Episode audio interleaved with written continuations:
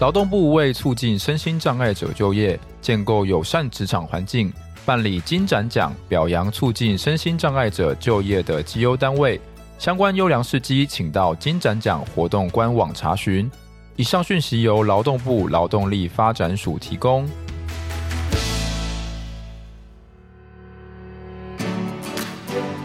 职场行不行？提供工作撇步，找到职涯生存最佳法则。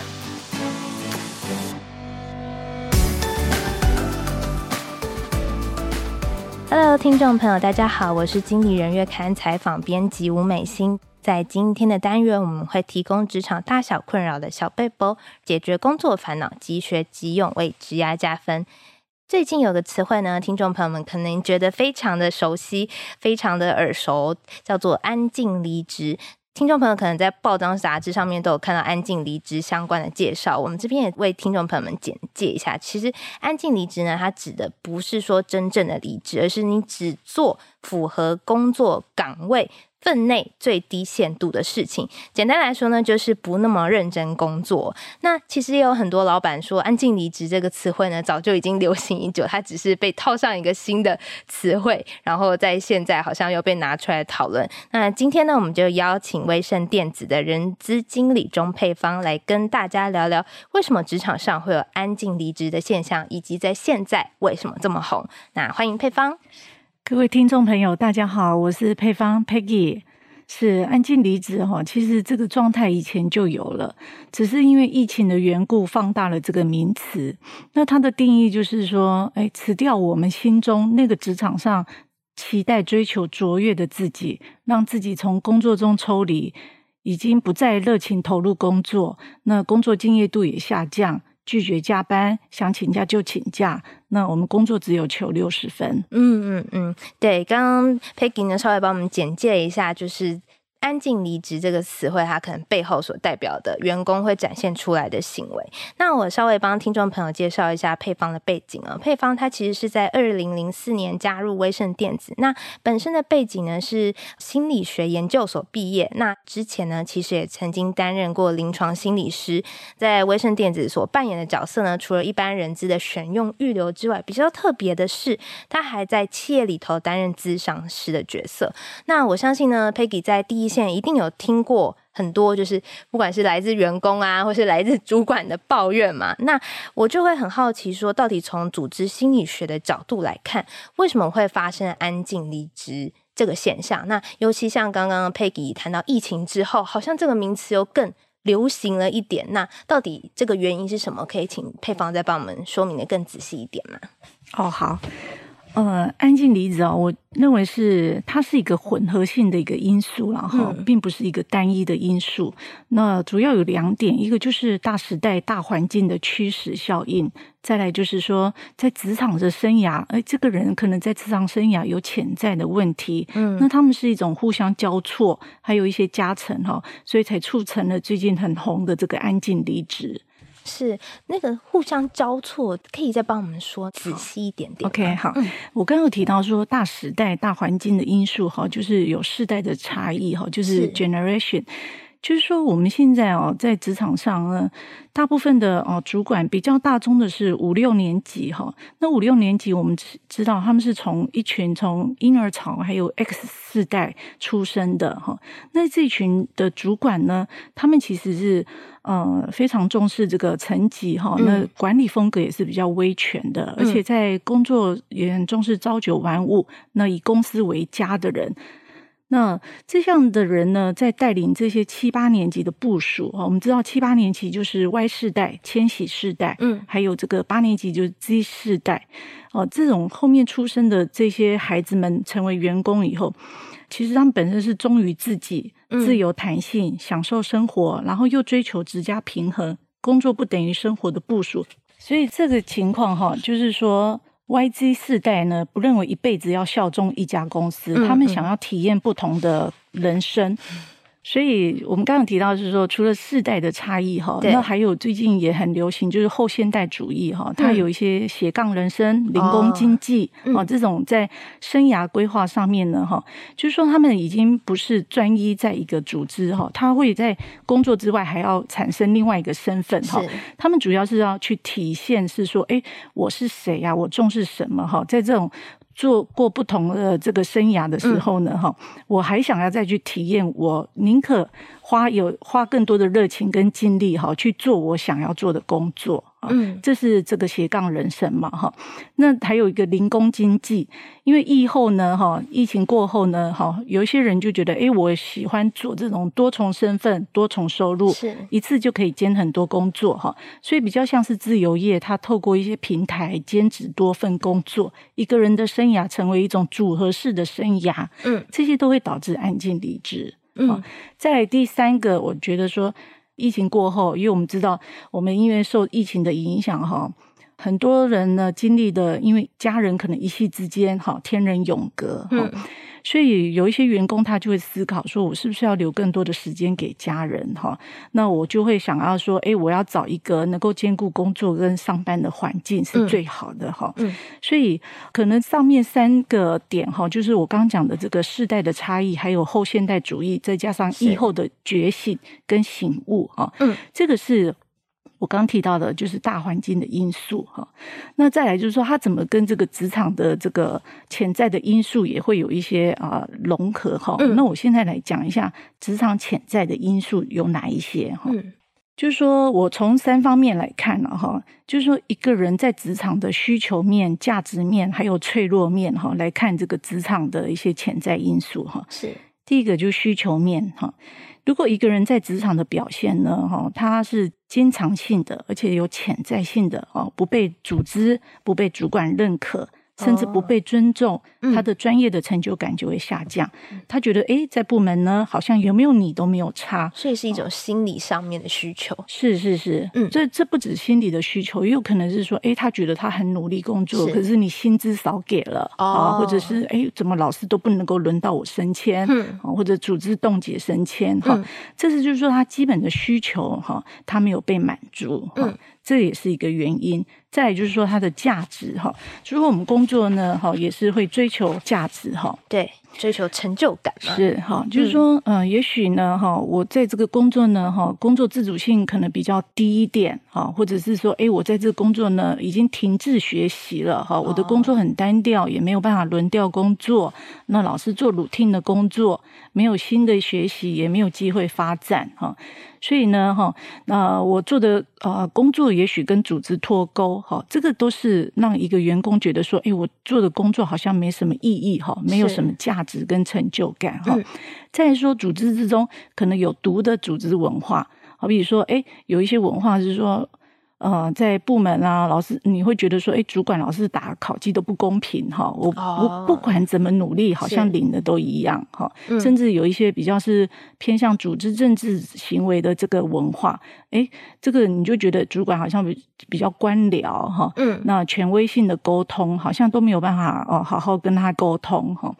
那这个东西呢，你就会让一个员工哈也不敢对主管提出谏言哈。那会影响一个员工呢。呃，工作的投入哈，如果好比说，我举个例子哈，如果一个主管呢什么都骂哈，觉得底下永远都做不好，一提建议呢，你对他提建议哈，他就用贬低或者是鄙视的这样的一个态度哈，嗯、那员工就会觉得说，哎呀，我还是少做少错，哈立刻被否定，是哈，嗯嗯、所以就会导致说他无助感，那也会增加这个安静离职的现象。那我想请教一下，是像这种就是组织跟员工对立的状况，当发生这种状况的时候，一般组织可以怎么办呢？就是面对呃安静离职的员工，组织有没有一个更好的手法可以去处理安静离职的员工，而不是只是好像边缘他、冷落他？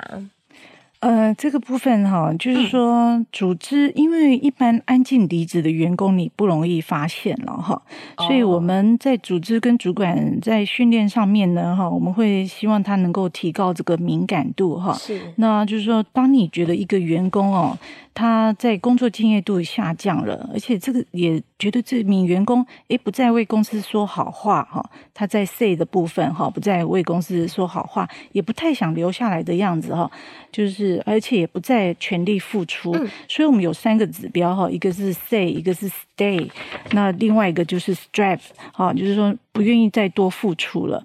那。加上我们在评估一个员工的绩效，诶，你发现这个员工怎么创造力啊、助人行为啊、他的产能啊、顾客满意度啊都下降，那我们就。觉得说，哎，主管要注意这样的一个现象哈。Oh. 那我们在组织应应这样的部分，可以分两个层面，一个就是制度面的呃这个措施很重要哈，再来就是管理面。因为我们刚刚有提到，就是说，如果我们有这个世代管理的差异哈，那我也知道七八年级生很重视职家平衡哦。那我们在制度面的时候，在措施上是不是要给他们一些弹性工时啊哈，或者现在很很很夯的，就是说育婴假哈，诸如此类的居家上。班这种制度上工作是哈，制度上一定要建立的非常健全哈。那再来就是说管理面部分，刚刚我提到是说在教育训练很重要，特别是主管啊。如果说因为为什么会有安静离职，我们刚刚提到是说世代差异，再加上你这个员工可能在职场有一些潜在的一些问题哈，所以因为针对世代差异呢哈，我们希望训练主管能够学习不同世代的沟通跟管理模式哈。就是说，随着呃这个世代的不同，我们要更新我们的管理思维哈。我们不要以为说，哎，我们自己的经历还有我们已经做到这个 level 了哈，就是我的管理哈，普遍都可以套用。其实不是这样哈。我们刚刚提到说，像这个呃婴儿潮世代哈，它就是比较呃权威式的管理哈。到了这个 X 世代是专业式的管理哈。那到了 Y 世代哈，就是比较偏教练式的管理哈。到 Z 四代哈，就是个别化的管理，这管理风格是差异很大的哈，所以我们希望说主管能够不断的更新他的管理的哈这个呃知识或者是他的管理的一个技巧，嗯，因为 Y 世代我们刚刚提到说他们就是很重视职家平衡，下了班我就属于我的时间了哈，那他也很希望啊主管能够肯定他赞美他哈，在这个部分呢哦，我们希望说主管能够多学习这个部分。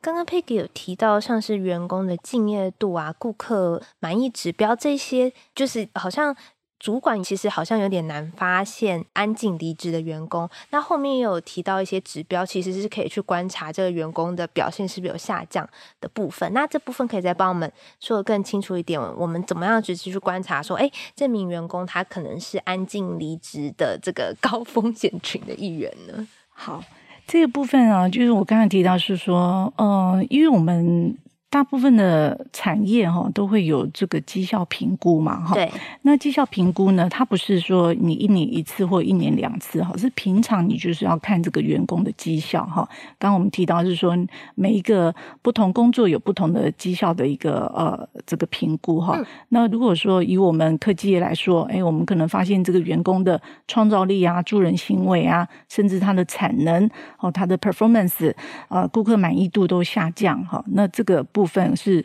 我们一个指标，是。再来就是说，哎，工作敬业的部分哈，我们就会从这个。他已经不再说公司的好话了哈，好像也蛮多抱怨的哈，甚至很冷漠啊。再来就是说，他好像已经也不太想要留下来哈，在公司做一些事情。你会发现说，哎，他好像感觉心思不在哈，是不是有自己创业啊哈，自己啊 在在在做一些斜杠的东西哈。再来就是说，哎，也不再全力以赴了哈，就是你交办他的一些事情哈，他可能跟过去的表现不太一样了。当我们我我们有发现有这样不同，我们主管是要更多的敏感度了哈，去关心他哈，好好的去跟他沟通。譬如像这种会议发言，也是一个观察的指标吗？就比如说他以前很常在会议发言，但现在也可能减少发言这样子的。这会议的指标就是刚刚讲的一个，就是 say 哈，他说话哈，他是说不再说你公司的好话，甚至他已经嗯、呃、越来越少话了哈。在会议里面，他以前可能哎一有问题就在会议里面哦会反映啊，给你组织主管提供建言呐，很好的建议哈。那你发现哎他已经越来越。啊、冷漠啊，好像诶也不太发表哈，这也是一个指标哈。是。那其实，在今年十月号的杂志特别企划当中呢，有提到威盛电子有一个很特别的方案，叫做员工协助方案。那它其实是可以帮助员工在处理职场上面可能对于制度上面的一些不满，或是有一些比较觉得好像过于疲劳的情绪。那可以请 Peggy 跟我们多多介绍，就是员工协助方案，因为它好像是一个非常新的概念嘛。那实际上它到底是什么？那这个方案它如何因应现在这个安静离职潮呢？好，嗯、呃，员工协助方案哈，它简称叫 EAPS 哈，嗯，是企业组织呢，它透过这种计划性的专业服务，那规划一些相关的方案，而且要整合这个内外资源哈，用预防跟解决，我们要找出就是说，一个员工在上班的时候，他可能会影响员工效能。个人跟组织的一些议题，哈，他的问题到底在哪里？哈，那我们希望说，哎，我们最终目标是啊，希望创造员工与组织双赢的局面，哈。嗯。那我刚刚提到说，哎，协助员工找出及解决会影响个人工作表现的议题有很多，哈，是，比如健康、心理、家庭、财务啊，或者是他有一些酒瘾、毒瘾。法律、情绪跟压力，哈，这些都是哈，就是说，我们透过一个会谈，哈，一个这样的一个在企业里面做咨商，哈，但是这个又不等同于专业的医疗机构做这个咨商，哈，因为你在企业还是要具备职场的法规啊、组织管理跟职场健康心理学这方面的知识跟概念，嗯，那这个是主要的角色，就是说 EAP 这个。员工协助方案呢，其实它是扮演员工个人跟组织之间的桥梁了哈。所以，当我面对这个安静离职的员工呢，我刚刚有提到说，哎，你可能不容易发现他哈，你只会觉得他好像啊工作量啊跟值哦已经降低了，而且感觉也失去热忱了哈。那这样的员工呢？哈，我们会怎么透过 EAP 哈来协助他？哈，就是说我们 EAP 的啊目标呢？哈，我们会协助员工了解自己在职涯哈这个卡关的原因哦。你就是说认识你的职涯，一个量表这样子吗？呃，除了协谈也有量表哦。对。嗯那了解他卡关原因，还有他工作上有哪些盲点、挣扎、冲突，好，停滞因素是哪一些？哈，是。所以，我们通常就刚刚我提到说，我们会从员工的需求面、嗯、价值面跟目的面这三方面来着手，哈、嗯。那有必要的时候，如果说，哎，我们大部分会。谈完之后，鼓励他跟主管沟通。如果他真的没有办法，就主管跟员工也可以一起来咨询哈。那我稍微简介一下，呃，我们从这三方面哈是怎么样子去协助了哈。嗯。呃，我刚才提到就是说，哎，需求面哈，了解员工在工作上的需求面，就是说，哎。可能会聊有关于他目前的工作状况啊，哈，就是说，诶，他这个职家的这个角色，哈，就是说，是不是有多重的角色，哈，他的家庭的一个情况啊，哈，或者是说在工作上呢，是不是有面临到，诶，主管在沟通上，哈，是不是有一些跨世代的这样的议题，哈，让他的内在的需求，哈，能够啊动机能够找出来，哈，是不是。钱少给啊，哈，还是什么的，哈，这个都可以啊，从透过这个。EAP 哈，那个在会谈的时候去去发现哈，嗯，再来说他工作的价值面哈，就是说我刚刚提到说人是有成长被尊重的需求哈，是他学习或生涯停滞哦，他的工作是不是跟组织已经脱钩了哈？就是说他哎一直都自己做自己的哈，却不知道组织的目标哦，组织的方向是什么哈？嗯，那这样子的话，可能就会呃会影响到他呃。他对组织的一个认同，哈，好比说，哎，我们啊，我们是以研发为主嘛，哈，那可能有一些工程师就会觉得说，哎，他的这个研发出来的哈产品啊，到底有没有在市面上哈，我们卖 被使用，被使用哈，或者是说他每次做完这个 project 以后，哎，怎么一下子他又要变成下一个 project，好像前面的 project 怎么到底呃谁接手了哈，是诸如此类的哈，这个我们也会跟我们的工程师哈稍微了解一下哈，是。就是说，哎，他的工作上面是不是有没有跟他的组织目标有一些脱钩？哈，哦，哎，对。但再来就是说，啊、呃，目的的部分，就是说我们一辈子的工作，哈，我们会放长来看我们这样的一个职涯，哈，啊，我们会跟员工讨论说，哎，你打算在职场做多久啊？哈，未来的规划是什么？哈、嗯，稍微跟他谈一下，哈，他的生涯，他的职涯，哈。那因为这个部分，哈，可能又是另外一个比较。广的这样子的一个议题哈，所以呃，我们就基本上我们就针对这三个部分哈，来跟员工透过 EAP 哈来了解他这个安静离职哈，找出他的问题，那我们一起来协助他解决。哦，那我想最后请教配方，就是说，像刚刚提到，像是不管是安静离职，或是我们刚刚提到说像是职业倦怠的部分嘛，就是好像他们之间。有一些区隔吗？还是其实他们是一件事？还是其实做最低限度的努力不等于有职业倦怠？就是因为像我们十月号那一期谈的，刚好就是职业倦怠。那我就会好奇，他们之间到底有没有一些关联？他们之间哈，就是说职业倦怠呢，也会造成安静离职哈。那我稍微说明一下哈，职业倦怠啊，就是说。职场呢，在过去其实它是非常强调这个快速职涯哈，就是员工呢在公司只要追求快速升迁，然后得到名分跟头衔哈，所以上班族呢他会比别人想要更快速爬上这个金字塔，努力追赶哈。那公司呢也会鼓励跟激励这些员工哈，最好以公司为家了哈，努力工作。可是有时候你 overloading，就是说负荷量太大的时候哈，可能会导致一个员工精疲力尽哈。他拼命做，过度负荷导致职业倦怠哈。那职业倦怠，它一个跟安静离职不太一样，就是职业倦怠就是说你做太多啦，哦，放不下了哦，最终累得半死哦，你的身心也出了问题，提不起劲，最后呢没有工作动力，效率也很差，引发挫折感哈。所以职业倦怠，我们通常都会用压力的观点去看哈，就是说它的深层原因哦，就是说你可能这个组织的。工作的氛围，哈，就是说你。已经给他 overloading 了，哈、嗯，那加上他自己可能本身的人格特质，还有他资源的运用，哈，这也是一种交互作用了，哈、哦。好比说我刚刚讲的说，个人的这个资源、个人特质，还我们有心理学有有分一种叫做 Type A 的这个呃 personality，不是说这个人的个性哈，而是他的工作的这个态度哈。嗯，这个这个特质 Type A 的人的特质哈，他就是有一种人啊，什么事情都揽在自己的身上。上哈，他就是把工作责任心太强，对，然后都扛在肩上哈，也不愿意 share 分给人家哈，比较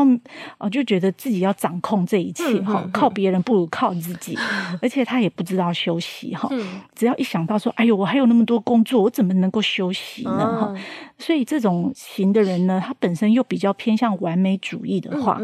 那组织是这样哈，他有一些啊磁力的一个效应哈，就是说你肯做。你会做，我就加更多的工作给你，哈，